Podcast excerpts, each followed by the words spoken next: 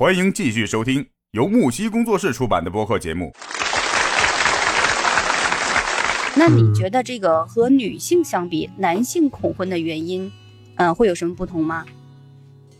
男性恐婚的话，基本上我们现在所说的这个，嗯，结婚当中的话，首先对于男性来说，可能最大的因原因一个原因，就是因为这个经济经济问题吧。这是现在很多男生这个要结婚之前都要面对面对的一个问题，而且也是最大的一个门槛。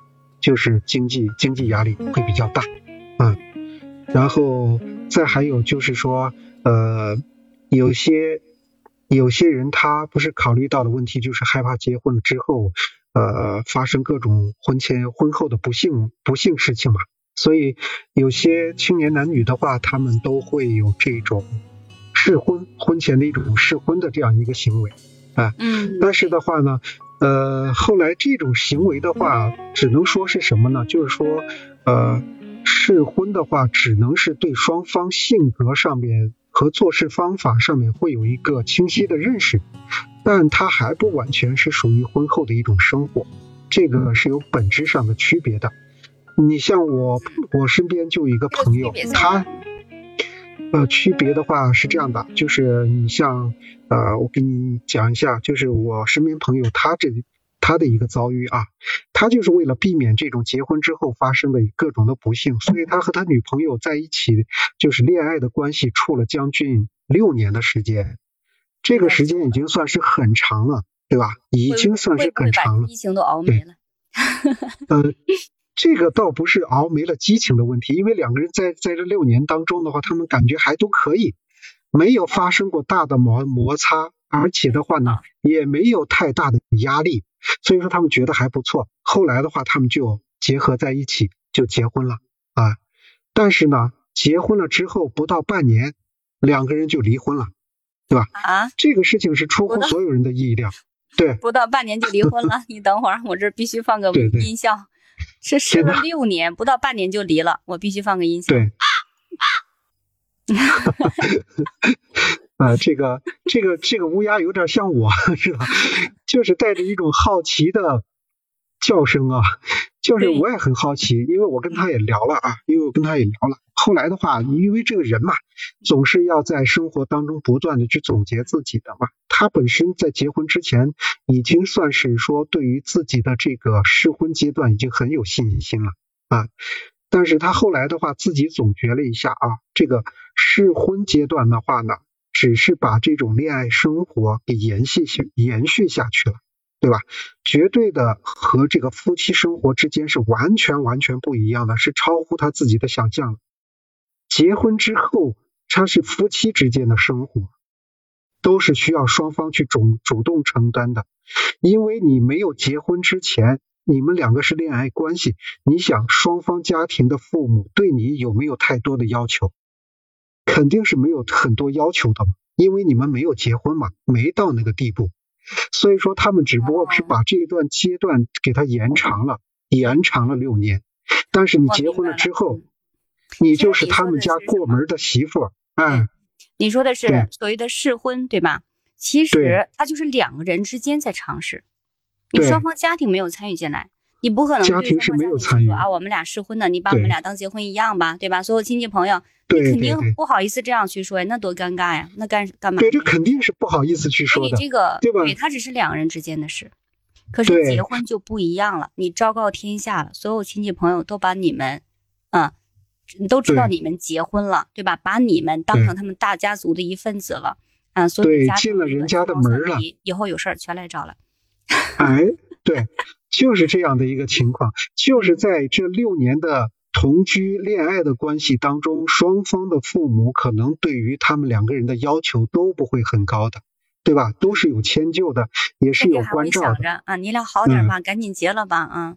对，你是赶紧结婚下来就要生孩子了，对不对？你给我们给给我们添个小孩子，然后孩子的事情我们来管。他们呢？对，然后你们过你们的正常日子，孩子都交给我们，不用你们操心的。这都是非常好听的话，知道吧？我听到这，我现在这话，我对我来说我是听不够的。就是我们家的父父母对我们两个人说这样的话，说再多我都觉得不腻，我还想听啊。但是有一点，话归话，一旦开始做这件事情的时候，你会发现他和你想象的是完全不一样的。你比如说女方啊，对女方来说，你结了婚进入人家家庭，你就是过了门的媳妇，媳妇就要承担起媳妇的责任了，对不对？那你说家长里短的事情是谁来主？谁主内谁主外？男主内女主外嘛，都是这种约定成俗的，这个你改变不了。对吧？那就是说，女的赚钱能力强点的，说反了。对，你刚才说男主内女主外，约定俗成啊，对对对，我意思，对对。哎，我倒是希望是这样的。女主内男主外，也希望是这样。对对对，呃，现在就是男主外女主内这样的一种生活方式嘛。所以说，像这样的一个情况，我们就打一个比方来说，假如双方都没有父母，我们把父母先抛开。如果两个人的生活当中只只增添了一个孩子，这个家庭的结构就可以改变了，对不对？你接你增加一个孩子，孩子在抚养的过程当中，有一方肯定是要努力赚钱，有一方在家里肯定要相夫教子，对不对？这种结婚结婚了之后，只要增添一个小孩，两个人的夫妻生活都会发生不一样的改变。更何况还有两方的老人，上有老下有小，对不对？大大小小承上启下的事情，全部都是要夫妻两个人去共同承担来承担来完成的。这和他们恋爱之间的六年的生活完全是不一样的。他们都已经养成了之前六年的习惯了，现在要改变是很痛苦的一件事情。人家说改变习惯是最痛苦的事情，所以他们在改变的过程当中，双方都不习惯。所以说，一旦不习惯了，就开始有矛盾；一旦有矛盾，肯定是有争吵；一旦有争吵，一方肯定是有伤害的。所以说，在结婚的六年当中，呃，在结婚了半年当中，他们两个人就伤害。一旦有争吵，哈，双方都有伤害的。对，嗯，双方一旦有了这种不愉快、不幸福，因为现在的年轻人做事情是很很果断的，他完全不像以前了。这两个人离婚的时候是跟双方家庭谁都没打招呼的。只不过是把离婚证下来了之后，给他们两方的家庭通知了一下而已，两方的老人都傻眼了，知道吧？嗯，就说这个事情最起码跟大人去商量商量，但是现在两个人都不商量，问其什么原因？其实他们想一想，就是过惯了以前的生活，现在结了婚之后的这种生活过不惯。哎，现在很多人都是这样子想的呀，对他感觉到这是这这不是我要的生活，对不对？我需要的是浪漫，需要的是快乐。没有压力的那种，对吧？这所以说，你你像这种的话，就是被家庭的种种责任一旦给绑架了之后，他完全体会不到结婚之后的那种甜蜜生活了，那不叫幸福了，对不对？又要养老又要养小，他们觉得两个年轻就是两两对夫妻，呃，就是一对夫妻，在这种角色里面，他们觉得他们是被绑架了，是两个奴隶，就是有这种的现象了，知道吧？就是我们现在。对于我们过来人来说的话，我毕毕竟比他年长将近十岁了，对吧？我觉得就是因为现在的人心理成熟都比较晚，他可能还没感觉到他自己在成长，还是把自己当一个孩子，对吧？我我我之前有一个同事，然后就跟我抱怨说，他们家里老老让他要小孩，老让他想要小孩，他都快烦死了。为什么呢？因为他自己这样子想的，我自己还是个孩子呢，你还得让我再要一个孩子，知道？他都会变成这种想法，所以说这叫心理成熟会比较偏晚，啊，嗯，是这样的啊，嗯，对的，嗯，对，嗯，其实。哎，我们说了这么多，我感觉说的太多了。关于恐婚这一组哈，这个原因啊，咱们剖析的很多了。然后会不会有很多这个朋友听了之后，感觉真的有恐婚的这个感觉了？刚才我还说其他媒体会对这个什么啊内容啊，嗯，会对这个呃人们的想法、年轻人的想法产生一些影响，对吧？哎，不是因为对方不够优秀，对吧？嗯，对，只是这种形式，对这种传统的这种。呃，家庭地位啊也好啊，怎么怎么样哈，就是让你对这种形式产生一种顾虑。这个时候你告诉他啊，那两个人可以一起相互理解，对吧？一起想办法去处理这个事情。嗯，只要两个人是一心的，我觉得这是可以有办法可以解决的，对吧？对对对，嗯，对对，有这样一个，嗯，对，嗯，有这样一些对于婚姻的一些对于家庭吧，对于小家庭的成立啊，有这样一种说法。嗯我希望有更多的朋友能够听到，而且能够明白这么回事儿啊，就是希望能够对你的一些想法吧产生一些影响。嗯，说这个结婚是什么？结婚是我退出我的家庭，你退出你的家庭，我们去组建一个新的家庭，而不是说我从我家退出来融入你家，这是不好的，对对吧？这是不合适的啊！一定要记得，对我们是互相退出自己彼此之前的家庭，然后去成立一个新的家庭。当然，这种嗯退出并不是说你把你原来的这个父母抛弃了，不是那样子的啊。咱们只是相对来讲，对吧？该孝敬还是孝敬，对，对孝敬父母是很重要的。家庭来讲，你不是说你让你让我融入你家，我让你融入我家，这样对双方来讲都是不公平的，知道吧？哎对，是不公平就是退，出退出自己彼此原来的那些东西，然后呢，组建一个新的家庭，这样更有利于你们这个新家庭的幸福，对不对？哎，对的，这是非常好的。嗯，你看我们所说的这种恐婚症啊，嗯其实在我看来的话，嗯、没不是呃，因为现在的话把恐婚症说的有点夸大了。就像师姐你刚才说的，其实恐婚恐婚的话，它是一个很正常的一个社会现象，对不对？就是我们每个人或多或少都会有的。你像我之前结婚的时候，我遇到这种恐婚的时候，我也是有这种恐婚症的。对吧？我结婚之前的话，你像，呃，像我老婆家里边，呃，人家那边的话要的彩礼啊什么的并不多啊，也是希望我们这个能够过好日子。因为这种情况是什么呢？因为双方家庭都愿意的情况下，这个婚姻还好一点。这啊这挺好的。就是门槛，就是婚姻的门槛能低很多的。比如说，呃，谁也别占谁便宜，你们家随就是你们家出多少钱，我们家随多少，都是均等的，对不对？你花十万，我们家也花十万，这都是给两个新人的，也不是说是进了哪一个家庭的腰包里边去了，对吧？嗯，这能好好很多啊！这我感 谢感谢我老婆深明大义。对你老婆以及你的岳父岳母啊，他们一家人，对对对吧？嗯，对对对，深明大义。啊，我们其实恐惧的到底是什么呢？其实是恐惧的是以后生活当中啊，就是在这种没有门门槛比较低的情况下，婚姻门槛降低了，我们恐恐惧的是我们两个人在一起生活当中会不会就是说有没有这种责任心，或者是这种责任心强不强，对不对？嗯，对，所以说，你像这个，我们面临面临的问题下来就要考验的是什么？考验的其实就是每个家庭、每个夫妻都要面对同样的问题的一个几个事情。看责任感，家庭当中你肯定要有，夫妻之间的，对不对？担当能力，孝敬双方的父母，家庭的财务谁来管，对吧？子女抚养该怎么样去抚养呢？等等，这些的话要知道，都是在咱们这个生活当中啊。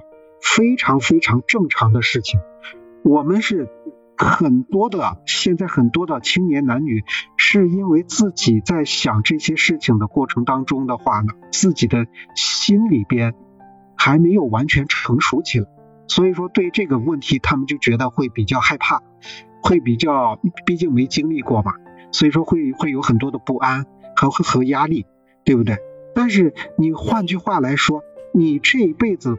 只要你还想结婚，对不对？不管你将来是跟谁过日子，同样会面临今天这个问题的。啊，如果就是不是选择逃避，就是不是你能够把这个选择了一个逃避，你以后结婚就不会遇到这些问题了，对不对？或者是你能够逃避的话，就就认为把这个问题完全给解决掉了，这完全都是不现实的，对不对？你但凡还能够结婚，但凡结婚了之后。你百分之百这都会面临，都会面临这样的问题的，你还是要面对的。就跟上一期节目里边之前我提到的，人在这个世上当中的话，就是来受苦的，对不对？你逃避了这个苦，你肯定会遇到其他的苦，对不对？你这个有时候你是逃避不掉的，唯一解决的方法就是让自己尽快的去成熟起来，尽快的去把自己的担当能力给给这个提升起来，对不对？这种责任感你要有。对不对？这是对家庭的责任，对夫妻的责任，对父母的责任，同时也是对于这个社会的一份责任，对吧？你这个责任心，夫夫妻双方的责任心都提高了。我们往小的说是幸福了一个家庭，往大的说它就是和谐了整个社会的，对吧？所谓的这个夫妻生活，就是和爱人、和子女、和双方的父母，在各种生活困难的面前，一起不离不弃的一直陪伴下去的一个过程，这个是非常非常重要的。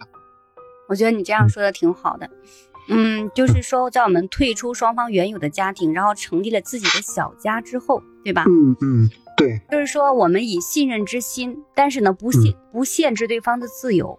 啊，我们有珍惜之心，但是呢，不滥用自己的，也不滥用自己的自由，对不对？对，知足而坚定，信任且包容，这样你可以把你的小家顾好。小家顾好了之后，那么双方的父母啊、赡养问题啊，对吧？我觉得这都不是什么大的问题了。那夫妻一心嘛，对不对？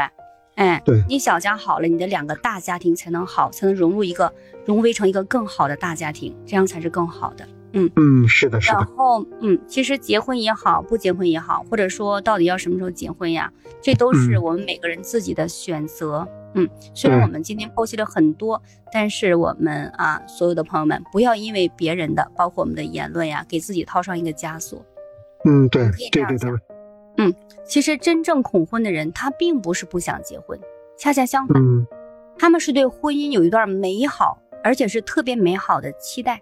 嗯对吧？哎，对，只是在期待的时候，他又害怕遭遇到婚姻的不幸，害怕呢，就是说他真实的婚姻达不到那份期待的程度，所以才会恐婚，对，对不对？对。那你试想一下，如果说你真的对婚姻无所谓的话，那你还恐什么恐啊？这无所谓的东西，你就不会产生恐惧感了。对不对？对，是的，是的，所以确实是这样。婚，哎，其实是越有期待的，嗯，那么就是真的是 又一次。想到这个，特别希望有一期节目，就是我们能够啊，希望能够啊，为更多的小伙伴达成这样一个啊心愿，或者想到一些更好的方法啊，然后互相倾诉哈，互相交流一些啊方方面面美好的事情，然后呢，希望能有更多的人啊，勇敢的迈出啊，就是婚姻啊，结婚这一步，做一个更有担当的人，对吧？然后你更能享享受到这个婚姻的美好，毕竟婚姻生活是人的一生中很重要的一部分。嗯啊，你体验了婚姻，它能让我们更幸福，让我们的人生更完整，对不对？是是是的。嗯，那我们今天就到这里。好的，感谢伙伴们的陪伴啊。对，然后感谢朋友们啊，如果有听到我们这期节目，然后你对于我们这个话题哈，青年男女的恐婚症。哎，你有什么样的感触？你自己有没有这方面的顾虑？主要是顾虑的什么？或者说你的朋友啊，在顾虑一些什么？然后你们有没有什么更好的解决办法？对吧？对，都可以留言，好吗？嗯，好，欢迎大家给我们留言。